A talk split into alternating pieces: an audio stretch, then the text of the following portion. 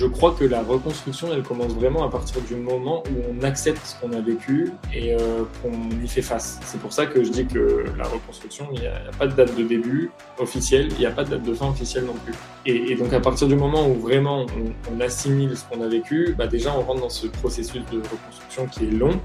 et qui, à mon sens, dure euh, toute la vie parce que, euh, comme je le disais, euh, en fonction de son âge, en fonction de ses expériences, en fonction de ce qu'on est amené à vivre au quotidien avec les gens qui nous entourent, etc., euh, ben ça participe à la reconstruction et surtout ça peut générer parfois de nouvelles angoisses ou, faire remonter certains aspects du traumatisme qui étaient en silence pendant quelques mois ou quelques années et qui apparaissent pour telle ou telle raison. Donc il y a vraiment ce, cette idée-là que la reconstruction, euh,